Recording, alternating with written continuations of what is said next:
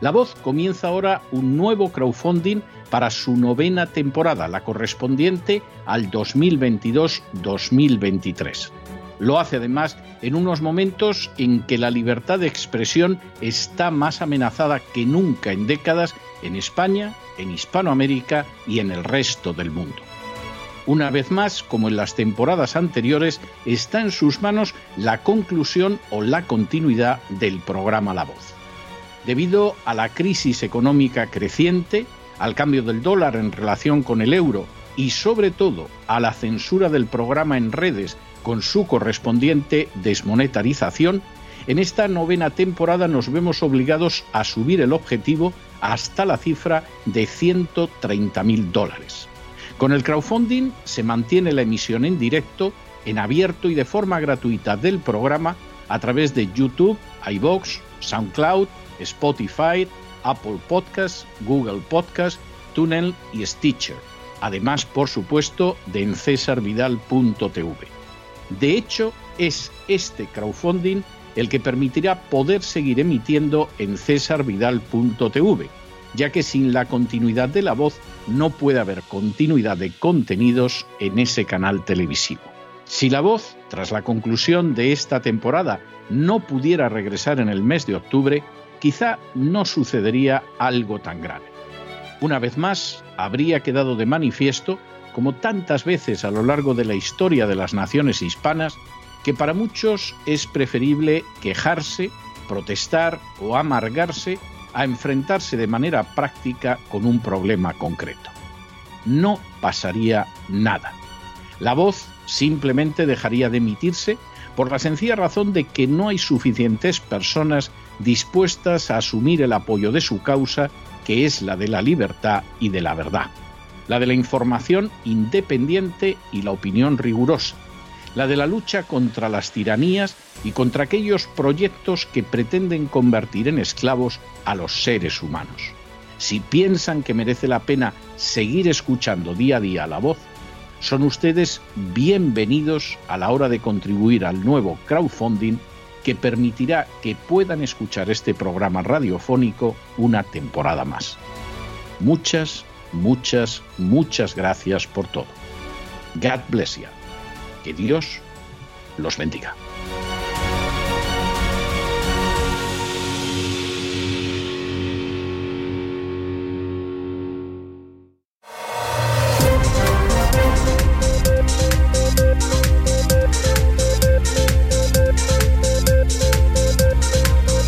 Las noticias del día. Pues ya estamos de regreso y estamos de regreso después de ese editorial que le hemos dedicado a la nueva entrada de tropas americanas en Somalia. Vamos a ver, porque este es un tema del que las furcias mediáticas no les van a decir a ustedes, como diría un castizo, nasty de plástico. Somalia es un país que tiene una enorme relevancia estratégica y de materias primas en el cuerno de oro. ¿Tiene alguna necesidad Somalia de tropas americanas? Lo que tendría necesidad es de que no hubiera tropas extranjeras en su territorio, ni americanas ni de nadie. Pero se da la circunstancia de que en un momento determinado, y de nuevo también tras el colapso de la Unión Soviética, pues hay quien considera que puede controlar el mundo. Y como en su día dejó de manifiesto Wesley Clark, pues había que invadir siete naciones de manera sucesiva y rápida que se iba a conseguir. Ahí se iba a invadir Afganistán, después iba Irak, luego iba el Líbano, Siria, Irán, en un momento determinado Somalia, etcétera con lo cual se controlaba toda la conexión entre el continente africano y Oriente Próximo, se apoderaban de unas materias primas verdaderamente impresionantes y todos están contentos, porque además esto iba dentro de la bandera de libertad duradera, que fue la forma en que se invadió Afganistán. Claro, el hombre propone y Dios dispone, que dice el sabio refrán español. Y lo que sucedió fue que en Afganistán se ha salido muy mal y con una gran derrota, En Libia sí que se obtuvo una victoria, pero a costa de destrozar totalmente el país y la vida de la gente que vive en ese país. En Siria tampoco consiguieron derribar al régimen y mira que ayudaron a los terroristas islámicos para que lo consiguieran, pero claro, acabó interviniendo Rusia y se acabó esa historia. Y en el caso de otros países, pues la cosa está en muy mala situación. Por ejemplo, en Irak, pues sí, se derribó a Saddam Hussein, que hubo una época que era nuestro aliado, recuérdenlo ustedes, pero no cabe la menor duda de que Irak es un caos eh, al que se está robando masivamente. ¿eh? Que quede claro que después de destruir Irak se ha reconstruido, se está cobrando la reconstrucción y se está cobrando mediante el saqueo de las riquezas naturales. Irán aguanta. Y no solo aguanta, sino que da la impresión de que para tumbar Irán verdaderamente la cosa va a estar muy difícil, pero que muy difícil. De manera que el plan se vino abajo, aunque eso sí, causando un, año, un daño terrible. Hace apenas unas horas estaba hablando el presidente Bush hijo y de pronto hizo referencia a una invasión brutal en Irak y de pronto se dio cuenta y dijo, en Ucrania. Y uno dice, caramba, qué lapsus freudianos hay por aquí. Es igual que cuando Biden comentó su victoria electoral diciendo que era el mayor fraude de la historia de América. Es decir, es de esas cosas que dices, a veces se ve que el peso de lo que va por dentro y se oculta, pues acaba emergiendo, como cuando se atascan los retretes y de pronto empieza a salir inmundicia por las tazas. Bueno, pues aquí es lo que sucede. Una de las buenas medidas que tomó en política exterior Donald Trump, que hubiera querido ir más lejos, pero llegó hasta donde llegó, pero a pesar de eso no se le podía reelegir, porque un presidente que no había metido a Estados Unidos en una guerra en cuatro años, ¿cómo lo ibas a reelegir? Bueno, pues una de las medidas que tomó y fue una de las últimas medidas en política internacional fue sacar las tropas americanas de Somalia. Porque efectivamente Estados Unidos no tiene por qué tener tropas en Somalia incluso uno de los embajadores de Estados Unidos en la zona, como hemos comentado en el editorial, decía, bueno, si no hay ninguna razón para tener tropas. Aquí estamos hablando del peligro del terrorismo islámico y bla, bla, bla. Lo único que queremos es ocupar el país. Y un país que tiene uranio, que tiene gas, que tiene petróleo, etcétera, vamos, lo ocupamos y lo succionamos como si fuéramos esponjas. Y una de las medidas de Trump fue salir de Somalia porque efectivamente no había ninguna justificación ni de seguridad de Estados Unidos, ni siquiera de seguridad internacional para mantener tropas en Somalia. ¿Qué ha hecho inmediatamente el presidente Biden? Vamos, al año y pico, ¿qué es lo que ha hecho? Pues volver a entrar en Somalia porque efectivamente en estos momentos, en ese gran pulso energético en el cual gracias a Biden y gracias a la OTAN, Europa está rozando la recesión por razones energéticas, eso sí, se ha conseguido que el gas ruso en apariencia no lo compren, aunque lo siguen comprando, porque claro, no van a dejar que el país se hunda porque se le ha antojado a la OTAN, bueno, pues en medio de esa situación, que es una situación verdaderamente eh, dolorosa y complicada, y que está viniendo como un efecto boomerang también sobre los americanos, pues claro, Somalia resulta que es interesante porque tiene uranio, porque tiene gas y tiene petróleo. Bueno, pero eso será de los somalíes, ¿no? No, no, no, que va a ser de los somalíes. Entramos allí con el ejército y se acabó que les van a imponer sanciones económicas. Mire, no me haga usted reír, porque de entrada ya las furcias mediáticas se han ocupado de que no se entere nadie. Con que fíjese usted para imponer sanciones económicas, infeliz, ¿qué está usted diciendo? Y esto lo teníamos que recordar precisamente en el editorial de hoy.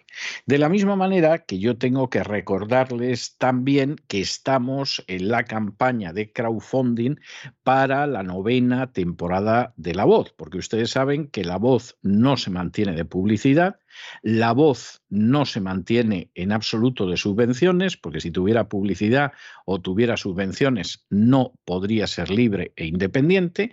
Esa independencia y esa libertad habría trocitos que los habría alquilado y los habría vendido, y la única manera que tenemos de garantizar esa independencia y esa libertad es la ausencia de publicidad, la ausencia de subsidios, la ausencia de subvenciones y que sean los oyentes los que deciden cada año si la voz se sigue escuchando o si la voz pues no se vuelve a escuchar. Nosotros esto lo hemos tenido siempre claro y se lo hemos dicho a ustedes con toda claridad desde el principio y para que no dé lugar al más mínimo equívoco, porque esta es una realidad clarísima. Nosotros no les pedimos dinero para mantener la voz. Nosotros tenemos muy claro que quienes mejor saben utilizar el dinero son aquellas personas que se ganan el dinero con su esfuerzo. De manera que si le llega a usted un buscabonu chupasangre de la agencia tributaria, o un burócrata, o un político, o un clérigo, y les quiere convencer de que si les entrega a ellos el dinero lo van a administrar mejor que usted, usted delante tiene un sinvergüenza, un canalla y un estafador. A lo mejor hasta se cree lo que le está diciendo, pero es mentira. Eso es una estafa. Nadie mejor que usted sabe cómo emplear su dinero. Y nadie mejor que usted sabe emplearlo porque el que se lo ha ganado es usted. Si usted, con el dinero que ha ganado y que nadie mejor que usted sabe cómo emplearlo, decide apoyar el crowdfunding de la voz, pues con una cantidad modesta, pues con lo que le va a costar tomarse un par de cafés o tomarse un refresco, nosotros se lo agradecemos de todo corazón porque efectivamente usted contribuye a que pueda haber una información y una opinión que solo se guía por la verdad y por la libertad. Que por el contrario, usted decide que prefiere tomarse dos cafés, ole sus cafés, porque mejor que usted nadie sabe cómo gastar el dinero. En estos momentos, el crowdfunding de la voz va muy bien, pero todavía nos queda más de la cuarta parte de la cantidad para reunir. Nos queda más del 20% para reunir. Insistimos, que usted nos quiera apoyar con una cantidad modesta, con lo que sería pues el coste de un refresco, etcétera, para que la voz se escuche la novena temporada, crea que sentimos una enorme gratitud por ese gesto, por muy modesto que pueda ser.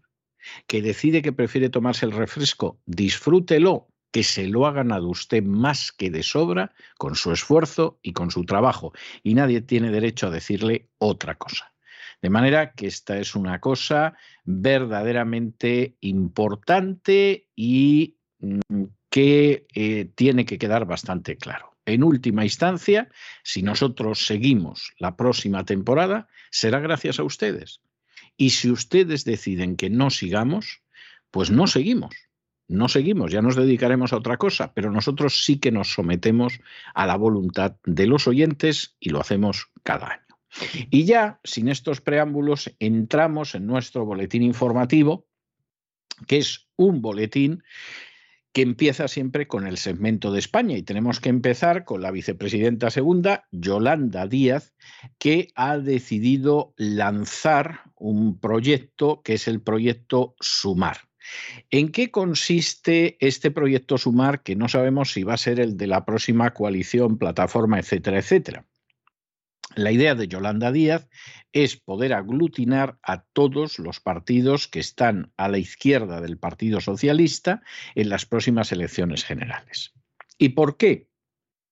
Pues muy sencillo, porque la situación de Podemos no es la mejor desde su fundación, es más, da la sensación de que eso se ha deshilachado hasta unos extremos que no sabemos a dónde va a ir. Izquierda Unida no ha vuelto a levantar cabeza, porque además Izquierda Unida siempre tuvo una militancia muy anciana, que era gente del Partido Comunista, incluso gente que en su día a lo mejor se había jugado el bigote. Pero claro, es que desde la legalización del Partido Comunista hasta ahora, pues casi casi ha pasado medio siglo. Y claro, la gente se muere. La, la biología es absolutamente inexorable. Y en medio de esa situación, pues poquito queda. Y, y, la gente que hay ahora mismo en Izquierda Unida, pues no son los comunistas de antaño. ¿Para qué nos vamos a engañar? Es así. ni para lo bueno ni para lo bueno. O sea, realmente es que no lo son. Y luego hay una serie de grupillos por ahí, como Más País, como el grupete de Ada Colau, la nefasta alcaldesa de Barcelona, etcétera, que no se sabe qué va a suceder con ellos. La tarea de Yolanda Díaz, aprovechando además la plataforma que le entrega estar en el gobierno y que le permite manifestarse el 1 de mayo al lado de los sindicatos en contra de la política del gobierno, que es ella la que la lleva, que ya es el colmo, esto es algo impresionante, la el plan de Yolanda Díaz es un plan en buena medida inteligente. Cuestión aparte es que luego esto pueda funcionar y que ponga de acuerdo a las diferentes ollas de grillos, no a los grillos para entrar en la olla, no, a las distintas ollas de grillos que son cualquiera de estas agrupaciones. Y entonces eso es algo más complicado. Ahora, si Yolanda Díaz lo consiguiera y encabezara ese grupo, no crean que tendría mal resultado de cara a las elecciones. Es muy posible que pudiera mantener los resultados de Podemos. Es verdad que con todo el mundo ya ahí metido, ahí sumado y ahí pues fundido, pero es muy posible que fuera así y eso le vendría bastante bien, porque Pedro Sánchez ya ha aprendido cómo manejarse con esta gente aunque la tenga en el gobierno, y hay que reconocer que lo ha hecho muy bien, no para el bien de España, ¿eh? ni para el bien de los ciudadanos, pero lo ha hecho muy bien para poder mantener ese gobierno de coalición. De manera que ¿Puede fracasar la intención de la vicepresidenta segunda Yolanda Díaz? Puede fracasar y puede fracasar estrepitosamente. Pero también podría salirle bien. Y esto significaría casi con absoluta seguridad que Pedro, en vez de marcharse a la Unión Europea, que es donde le han dicho que se tiene que ir, algunos le han mandado a otro sitio mucho peor, pero vamos, la gente que lo aprecia le habla de la Unión Europea, pues efectivamente lo mismo podría seguir en la Moncloa otros cuatro añitos. En fin, analizamos estas y otras noticias que les afectan realmente de la mano insustituible de María Jesús Alfaya. María Jesús, muy buenas noches. Muy buenas noches, César. Muy buenas noches a todos los oyentes de La Voz.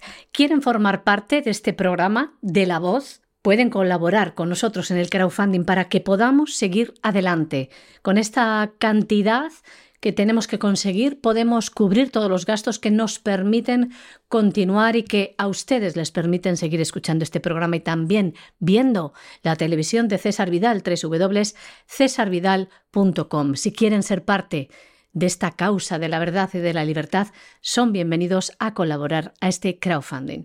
Y vamos con la información de España. La vicepresidenta segunda del gobierno, Yolanda Díaz, está ilusionada de cara a arrancar su proceso de escucha, le llama así, a través de la asociación Sumar, un concepto con el que dice se siente cómoda, aunque ha especificado que no constituye el nombre definitivo de su futuro proyecto político.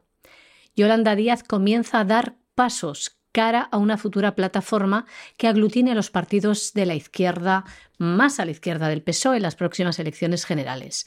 Fuentes cercanas a Díaz definen esta asociación como un instrumento para organizar el proceso de escucha. Sumar no es la plataforma ni un partido político para presentarse a las elecciones, decían y consideran que en todo caso el nombre final será una decisión colectiva para la cual habrá que contar con la opinión de mucha gente. La responsable de trabajo ha insistido a todos los partidos siempre a sumar, sumar y sumar para construir un frente amplio en Andalucía. Esto es lo que decía. En este proceso también estaba Más País, la formación de Íñigo Rejón, con quien Díaz ha logrado un acercamiento en los últimos meses. Y la vicepresidenta segunda también ha trasladado a la alcaldesa de Barcelona, Ada Colau, que quiere sumar con ella para su futuro proyecto y que puede contar con su presencia en la futura campaña en las elecciones municipales del año 2023.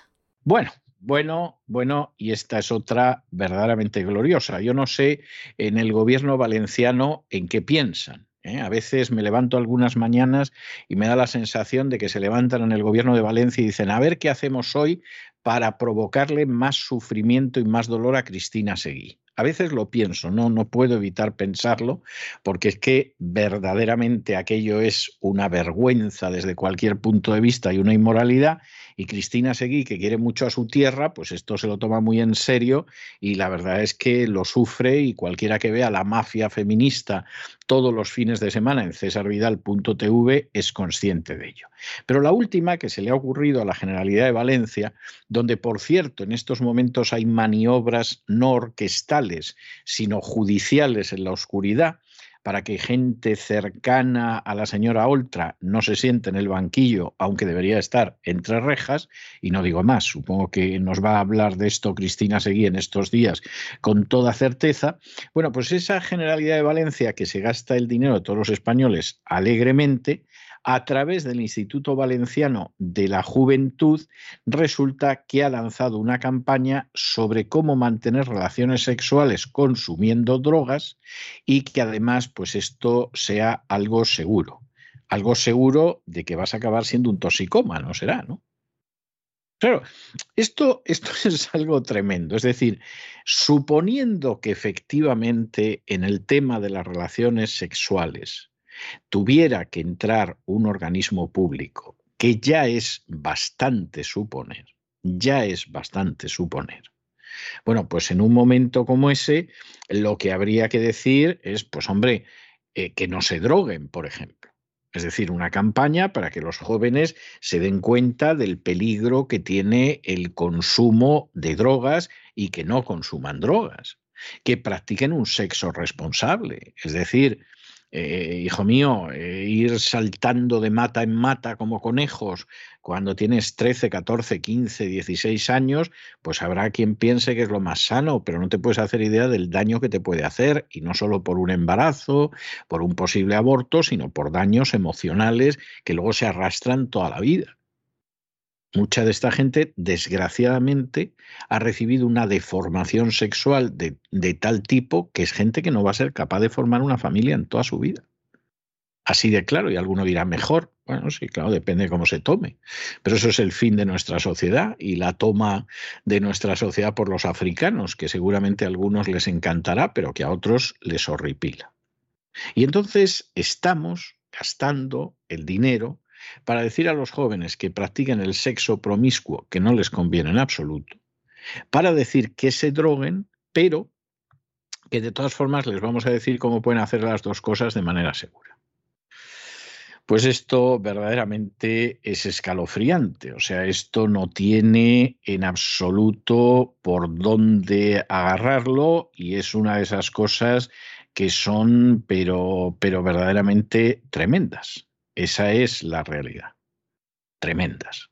Y demuestra no solo que nuestra sociedad sigue despeñándose cuesta abajo y sin frenos, sino que además encima le ponen más carga y pisan el acelerador a ver si acaba de estrellarse. Ustedes imagínense qué sociedad puede haber a la vuelta de unos años cuando sea mayoría jóvenes a los que se les ha enseñado lo maravilloso que es el consumo de drogas y la promiscuidad. Bueno, en fin, es de esas sociedades que dices, a ver si hay suerte y Dios me lleva antes y no me toca verla. La Generalidad Valenciana, a través del Instituto Valenciano de la Juventud, ha lanzado una campaña que habla del chem-sex, o sea, el sexo químico, como una práctica segura, siempre y cuando, dice, se reduzcan algunos riesgos. Se trata de practicar sexo consumiendo drogas. Distintos expertos cuestionan que no puede hablarse de sexo seguro cuando en realidad hay drogas de por medio.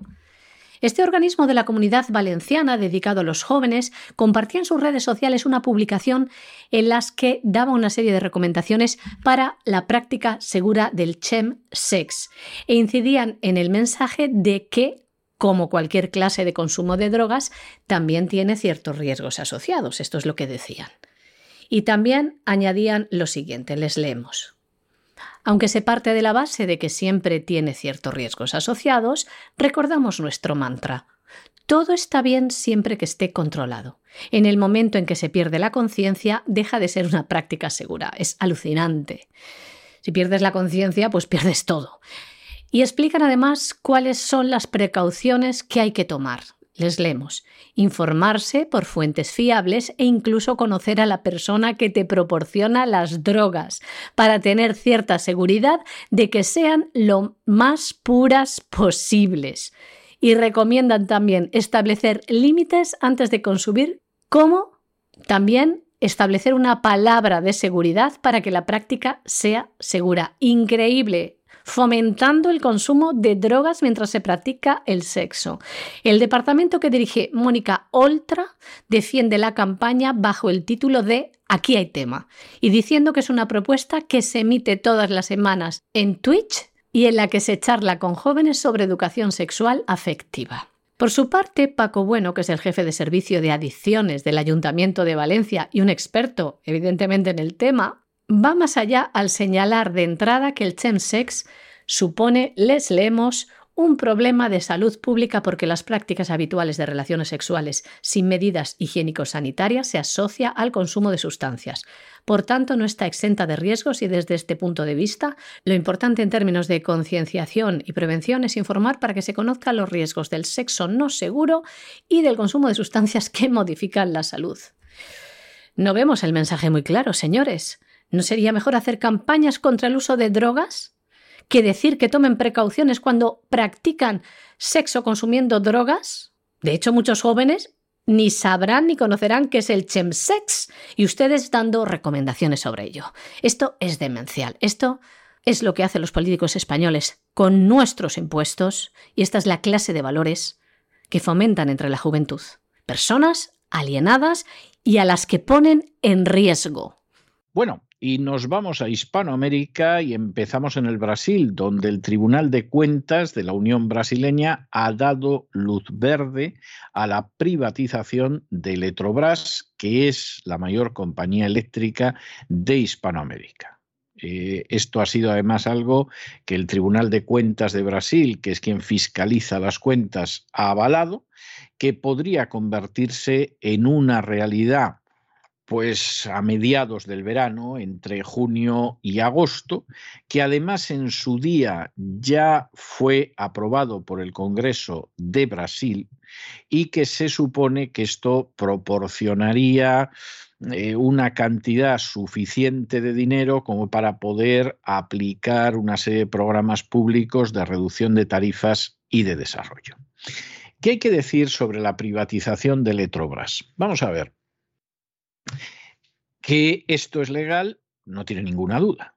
Es decir, esto lo impulsa el presidente, lo respalda el Congreso del Brasil y ahora le da luz verde el Tribunal de Cuentas. Esto es legal y no tiene más vuelta de hoja. Esto es lo mejor.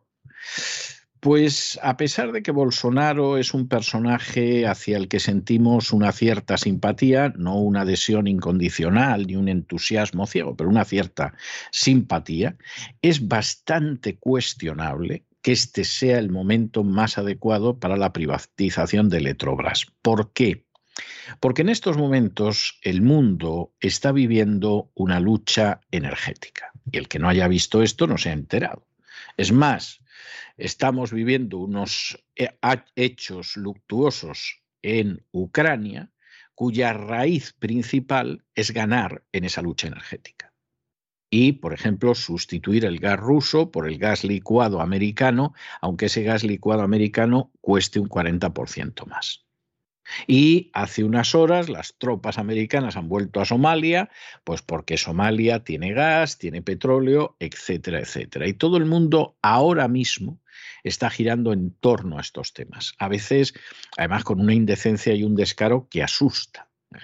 Y mañana hablaremos, por ejemplo, de la visita del emir de Qatar a España, que vamos, salvo hacerle primado de la Iglesia Católica, es que, vamos, y suponemos que aquí el emir habría dicho, la, la, lauridu, lauridu y que él no, no, es católico y en fin no puede ser, porque si hubiera podido ser, el presidente de la conferencia episcopal ahora era el jeque de Qatar.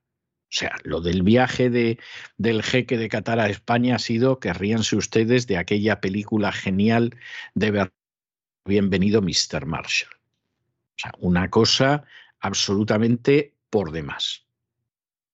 Y en medio de esta situación en la cual hay una guerra ya a cara de perro por las fuentes energéticas, que Brasil privatice la compañía más importante eléctrica de Hispanoamérica, desde el modesto punto de vista de quien ahora se dirige a ustedes, es un gran error.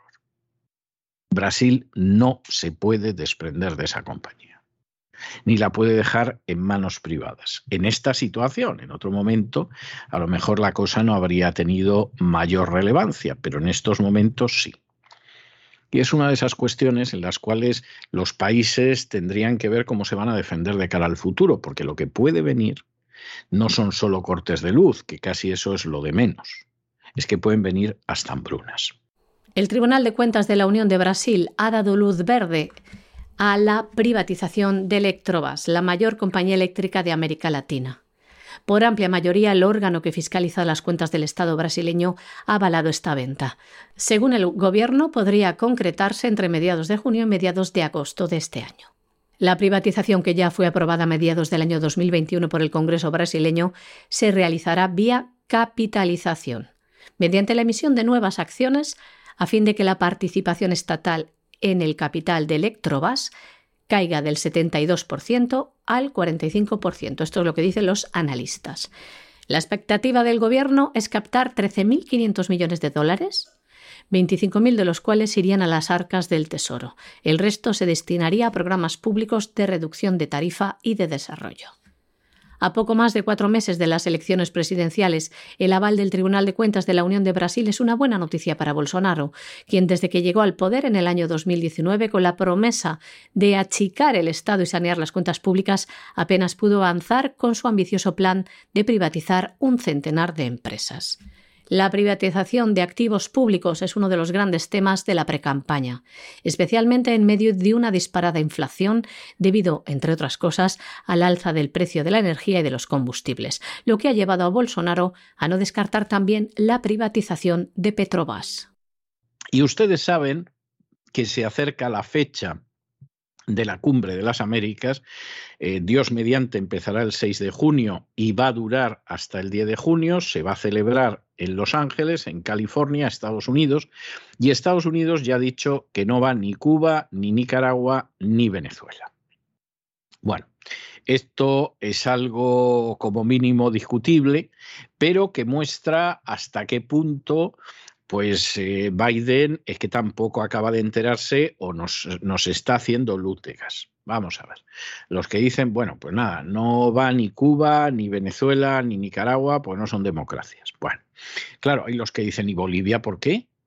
¿Y Bolivia porque si vas, si Bolivia no es una democracia, no sé qué? Bueno, ya a ti te duele Bolivia, pero hay otros que no lo ven claro. Por cierto, además, Cuba estuvo en la cumbre de las Américas del 2015 y en la del 2018.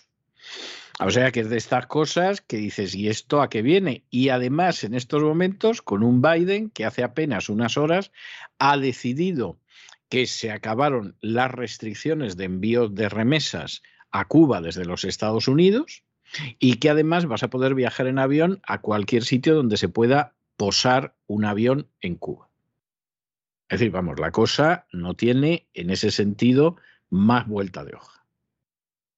Con lo cual, esto es discutible. Claro, como la idea de que la cumbre de las Américas pues decida Estados Unidos quién va, como al circo aquel de la democracia que organizó Biden, del que sacó a los pobres guatemaltecos diciendo que no eran una democracia, simplemente porque no admitían el matrimonio homosexual ni el aborto, y los pobres guatemaltecos se tuvieron que quedar con el escupitajo en la cara, pues aquí ha habido gente que ha protestado. Entonces ha salido el presidente de Bolivia y ha dicho, oiga, si usted va a excluir a Cuba, a Venezuela y a Nicaragua, yo no voy.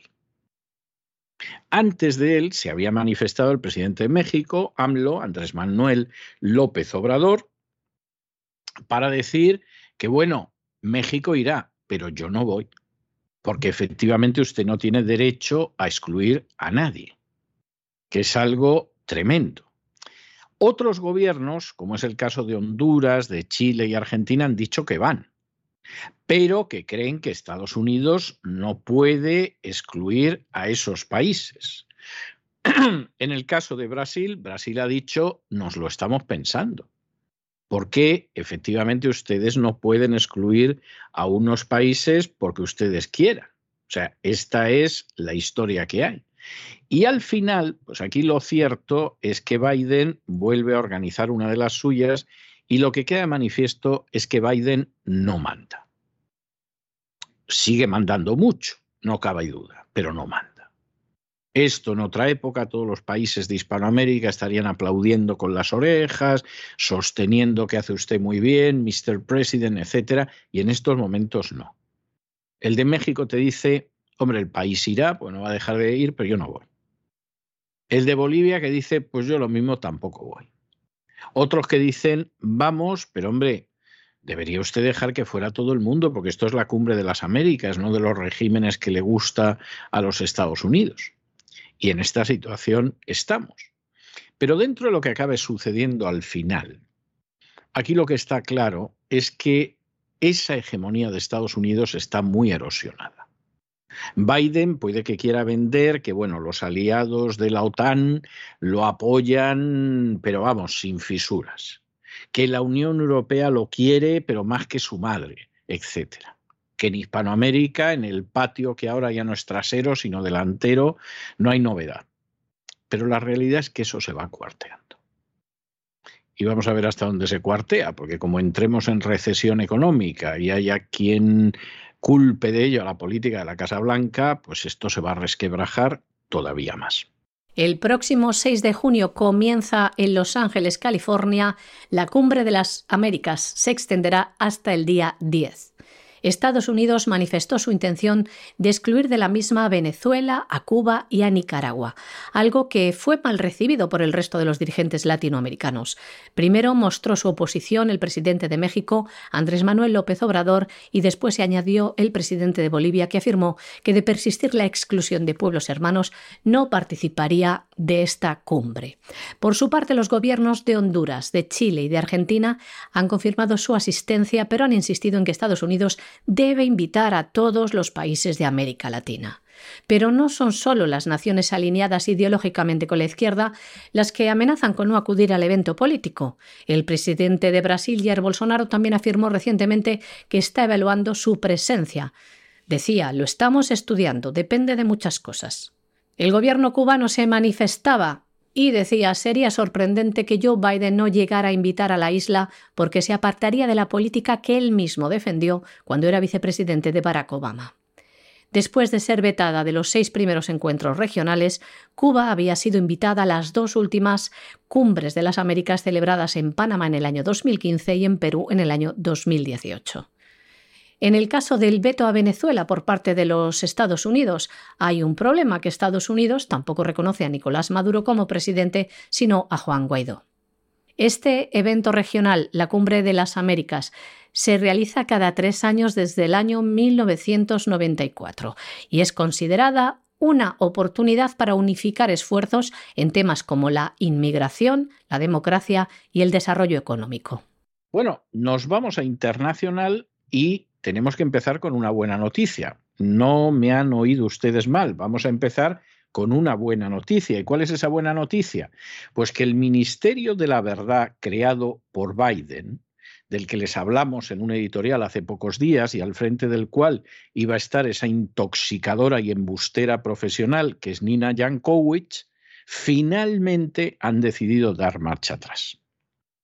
Primero, porque la señora Jankowicz, que es muy mala ¿eh? y tiene ya un trayecto de mentira, desinformación y falacia desde Ucrania hasta el río Potomac, bastante grande, pero todavía es una persona joven y esto, en cuanto que vio que empezaban a darla y empezaban a sacar su pasado y decían, tía embustera, pero tú dónde vas a ir, so canalla y so mentirosa, pero tú qué vas a dirigir. Pero bueno, el Ministerio de la Verdad, pues si es el Ministerio de la Verdad, como en el 1984 de Orwell, la guarra de la Jankowicz es la que tiene que estar ahí. Es decir, las cosas que se han dicho los medios de comunicación han sido bastante fuertes estos días. Y claro, la Jankowicz ha dicho no. No, mira, yo aquí poner esta carita bonita que tengo para que me la llenen de salivazos, no. Yo para organizar operaciones encubiertas y criminales en Ucrania como he hecho mintiendo? Sí. Yo para negar que existe el ordenador personal de Hunter Biden y decir que es un invento de Trump, también. Yo para decir que los rusos fueron los que le dieron la victoria electoral a Trump, también para esas sucias mentiras estoy. Pero para poner esta carita que Dios me ha dado aquí y que me empiecen a dar pim pam, pim pam, dimito. Y claro, en el momento en el que dimitió la señora Jankowicz, que a ver dónde encuentras una embustera más sucia y más miserable que la Jankowicz, Victoria Nolan podría ser, por ejemplo, pero esa ya está en un nivel más alto. Colocarla aquí en el Ministerio de la Verdad sería reducirlo, pues en el momento en el que la señora Jankowicz ha dicho que se va, pues el Ministerio de la Verdad de momento lo cierra. O sea que fíjense ustedes, esto, esto es algo verdaderamente importante. Claro que parecen gigantes porque se les mira de rodillas, pero cuando de pronto la gente se pone en pie, ¡ah! El enano se achanta. Y entonces a veces no le queda más remedio que dar marcha atrás, a lo mejor pensando en cuándo vuelve con su maldad, pero de momento tiene que dar marcha atrás. Y esto es bastante, bastante, bastante interesante. ¿eh? Es una buena noticia. No sabemos si la buena noticia va a durar seis meses o toda la vía, que decía aquel, pero es una buena noticia.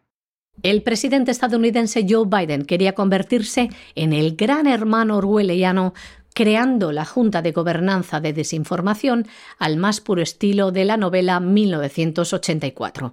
Pero su sueño de imponer este elemento censor no le ha salido bien gracias a los republicanos que mostraron una fuerte oposición. Fue el pasado 27 de abril cuando el Departamento de Seguridad Nacional anunciaba la creación de esta Junta, pero tras las críticas obtenidas ha sido un fracaso absoluto. Primeramente, la encargada de dirigir el organismo, Gina Jankovic, redactó una carta de renuncia después de que esta semana el Departamento de Seguridad Nacional decidiera disolver la Junta. Aún así, rogaron a Nina que se quedara. Los republicanos acusaron a los demócratas de querer convertirse en censores y árbitros de la verdad con esta junta que el gobierno demócrata decía que se trataba de coordinar la desinformación relacionada con la seguridad nacional. Y ahora, como les contamos, esta junta está suspendida, puesta de momento en stand-by. Bueno, y tenemos que acabar el boletín, no se lo van a creer ustedes, con otra noticia que podría ser también una buena noticia. Y es que el presidente de Croacia, Soran Milanovic, ha confirmado que va a instruir al representante permanente de Croacia ante la OTAN para que vote en contra de la entrada de Suecia y de Finlandia. Y en este sentido, la verdad es que lo que dice Milanovic es bastante claro. O sea, esto que nadie se lo tome como un acto contra Finlandia y contra Suecia. O sea, que no es así, ni mucho menos. ¿eh? No es esa la historia. Pero es que como entre ahora mismo Finlandia y Suecia en la OTAN, esto provoca una tensión de la situación en Europa que a Croacia no le viene bien. Y Croacia, igual que Turquía, que es el otro país que también está diciendo que se va a oponer a la entrada, pues efectivamente su presidente piensa por los intereses del país. No está pensando en otro tipo de cosas. Y esto es otra buena noticia. No sabemos si luego Croacia se va a mantener firme, si Turquía se va a mantener firme. Pero si finalmente Suecia y Finlandia se ven obligadas a seguir siendo neutrales, que es lo que nunca han debido dejar de ser y es lo que les ha beneficiado siempre, y lo que implicaría respetar la legalidad internacional, porque es que encima Finlandia tiene firmado un acuerdo desde el año 1992 con Rusia en el cual se declara neutral y por lo tanto no va a entrar ni en la OTAN ni en otra cosa, si al final de esto nos salva el semidictador turco. Y un país como Croacia verdaderamente es para hincarse de hinojos ante el Altísimo y darle gracias porque la providencia actúa de las maneras más inesperadas.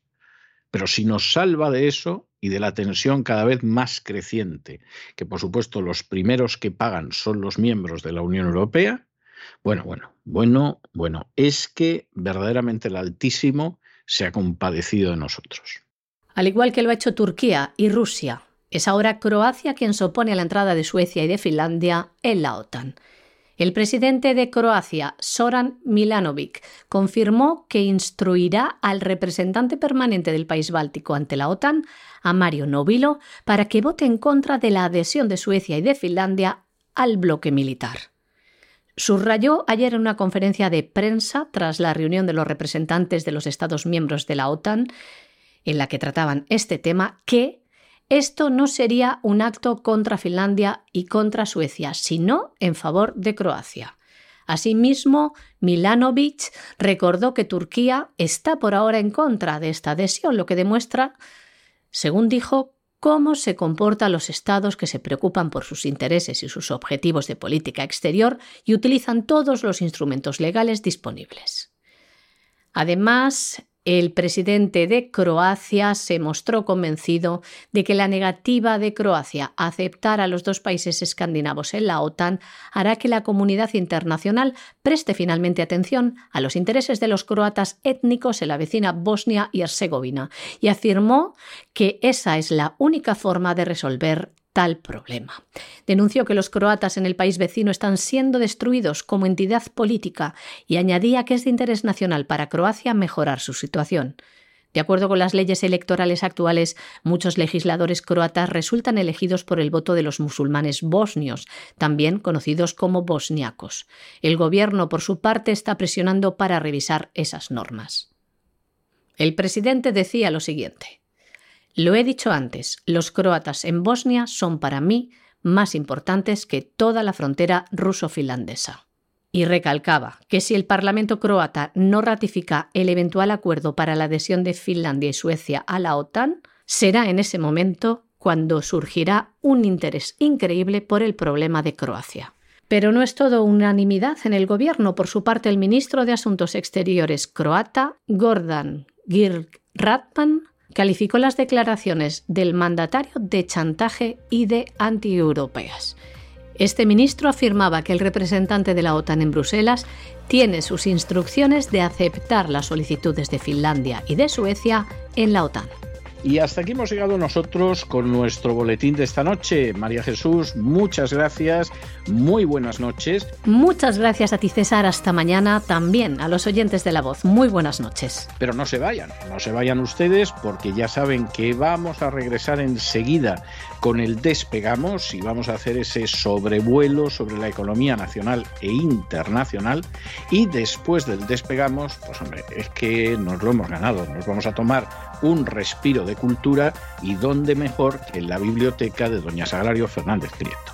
De manera que no se vayan, que regresamos enseguida.